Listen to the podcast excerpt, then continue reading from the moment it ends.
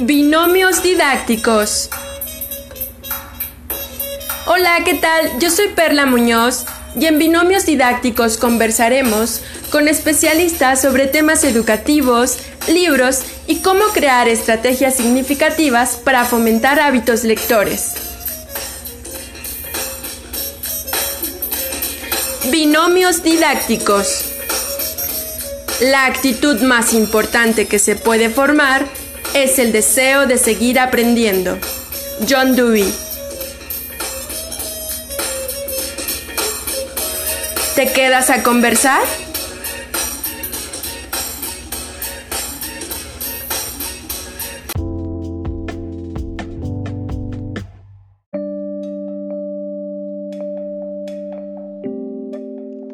Hoy, nuestra educación enfrenta un tornado inimaginable que la ha dejado huérfana. La modalidad virtual a la que nos ha arrojado violentamente la pandemia ha provocado, entre todas sus consecuencias negativas, algunas respuestas positivas, dando lugar a la construcción de un camino aún bastante oscuro sobre el proceso educativo en la era virtual. La inmediata respuesta de utilizar los más media como soporte de distribución de contenido educativo es válido y razonable, sin embargo, sigue siendo limitado y ahondan las desigualdades.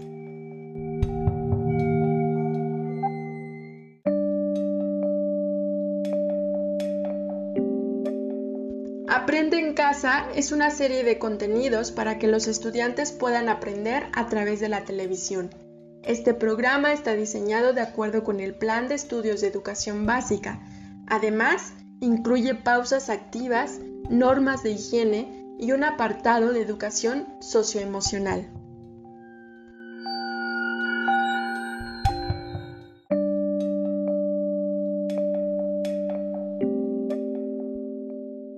El acompañamiento del maestro, el pilar más importante en el acto pedagógico, se ve restringido.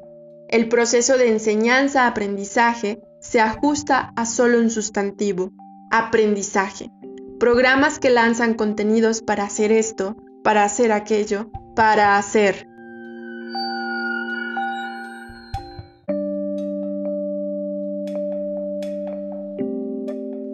Los docentes deberían saber demostrar, ser un ejemplo que guíe y motive a sus alumnos. Una primera habilidad prioritaria es saber dialogar. Eso quiere decir saber escuchar, analizar y reflexionar para poder hacer preguntas pertinentes que los ayuden a comprender lo que viven en estos momentos.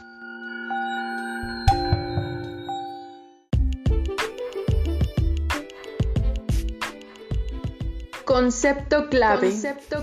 Contrato didáctico. Contrato didáctico.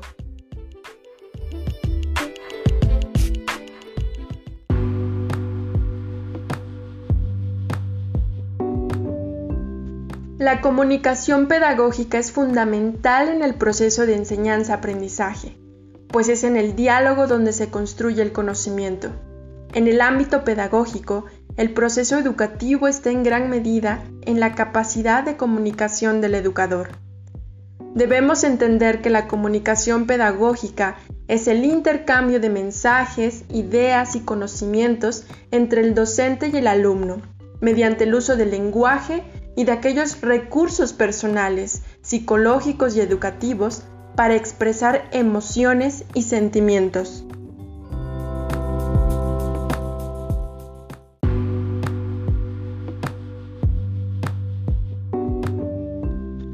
En la comunicación pedagógica se pretende lograr una relación de confianza con el educando. El docente debe poseer aptitudes y actitudes para orientar sus intervenciones y así lograr los objetivos propuestos. El diálogo es una enseñanza recíproca.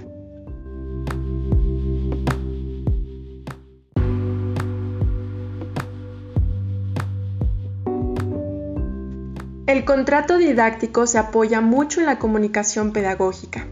En el contrato didáctico se construyen acuerdos y normas entre el maestro y el alumno acerca del desarrollo de la asignatura, la forma en que se evaluará, los objetivos que se pretenden alcanzar y métodos para trabajar. Estas prácticas del docente esperadas por el alumno y los comportamientos del alumno esperados por el docente constituyen el contrato didáctico.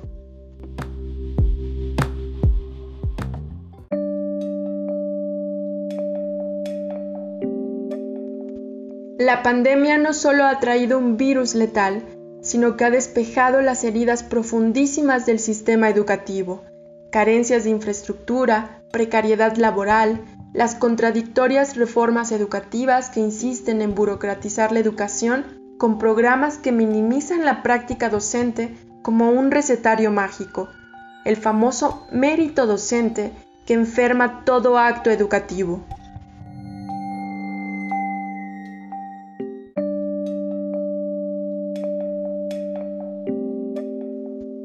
Un momento decisivo para generar cambios que con el tiempo desearía se vieran reflejados en políticas educativas que no hablen de la importancia de medir conocimientos con evaluaciones estandarizadas, pruebas enlace, planea, sino en construir un proyecto de horizontes éticos que vinculen las cuatro esferas, maestros, estudiantes, planes y programas de estudio y padres de familia.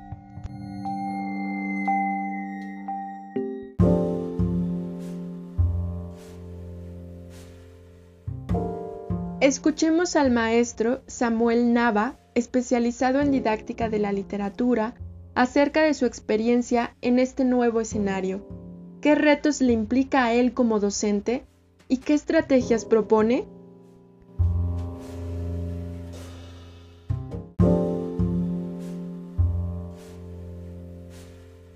Soy Samuel Serna, egresado de la UAM Iztapalapa.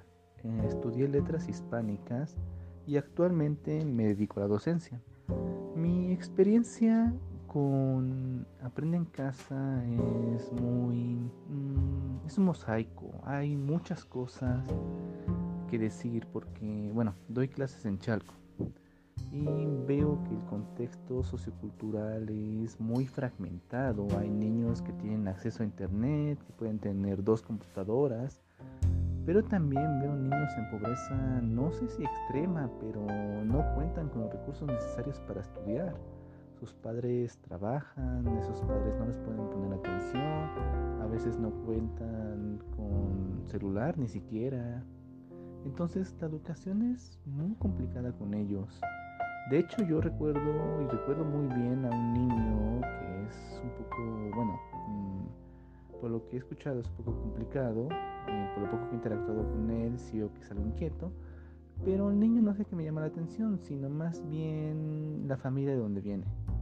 Eh, parece que su mamá no sabe leer, ni escribir, tampoco el niño tiene acceso a televisión. Entonces, esta parte para mí es muy complicada porque he tenido que aprender a lidiar con diferentes entornos y buscar estrategias adecuadas para cada uno de ellos y no siempre es fácil porque la comunicación no siempre se permite por cuestiones como el trabajo. Pero si algo han recalcado en las juntas de bueno, de Consejo Técnico Escolar que hemos tenido es esto, establecer una constante comunicación con los padres de familia, llegar a un acuerdo para que los niños puedan ver los contenidos. Y bueno, no es especialmente fácil, es una labor bastante complicada porque hay una amplia desigualdad, no solo económica, sino también de conocimiento. O sea, niños que les cuesta mucho trabajo la lectura, que tienen muy pocos conocimientos de matemáticas y otros muy avanzados. A unos se les facilita mucho la televisión, mientras que otros se distraen con facilidad. Y es aquí donde tú como docente tienes que estar viendo cómo funcionan cada uno de ellos. Eh, bueno, mm, antes de entrar a este ciclo escolar tuvimos varias juntas para capacitarnos sobre los contenidos de televisión. Entonces vamos a basarnos, todo este ciclo escolar va a ser basado en lo que se ve en televisión, que a su vez está basado en los libros de texto. Eh, la cosa es que también están agregando eh, clases de educación socioemocional para cubrir, bueno, para intentar ayudar a los niños que se encuentran estresados, porque este confinamiento ya ha sido muy largo y se empieza a notar un poco no tienen interacción, están más nerviosos, les cuesta más aprender, se sienten más presionados porque esta vez no están con sus compañeros.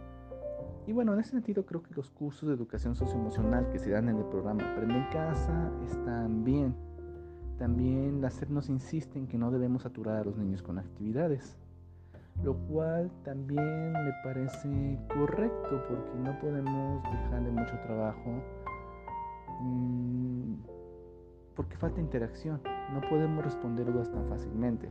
Entonces, lo que tenemos que hacer los profesores, o al menos en este caso los que estamos en Chalco, es hacer una especie de control, hacer llamadas telefónicas, buscar a los papás, platicar sobre los posibles problemas y mandar material extra. Y bueno, en ese sentido creo que los profesores estamos haciendo un trabajo que a su vez nos refuerza nuestros conocimientos, nos vemos obligados a aprender cosas nuevas y eso está muy bien. O sea, eso está muy padre. Aprender cómo funciona Classroom, Zoom, pero sí, no hay que perder de vista que el aprendizaje por televisión no es la mejor solución, no es la solución perfecta. Y esto sí, en eso sí quiero ser puntual. Los profesores estamos trabajando y estamos trabajando bastante por atenuar los efectos de la pandemia. Y pues es un camino bastante complicado para todos. Eh, yo en lo que me estoy enfocando es establecer una comunicación con los papás porque de alguna forma la pandemia nos está obligando a reformular la relación entre docentes, alumnos y padres de familia. Entonces, ahora también tenemos que hablar con los padres de familia, porque ellos son los que ahora, bueno, en estos momentos deben tomar acciones, deben asesorar a sus hijos, deben vigilar que hagan los trabajos, que la televisión. Entonces debemos trabajar en este aspecto de la comunicación, padres de familia, alumnos y bueno, y maestros. Yo opino que vamos a reformular esta, o bueno, vamos a revalorar el papel del padre de familia en la educación. El camino aún es largo, pero tenemos una oportunidad para reflexionar lo que es la práctica docente. Con las cosas buenas y las cosas malas, creo que es un momento en el que podemos repensar la educación.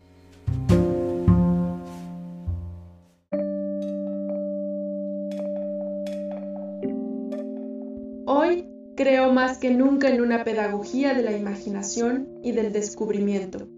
Ocupemos la literatura y la escritura como una herramienta emergente y con ella procuremos una pedagogía de la solidaridad.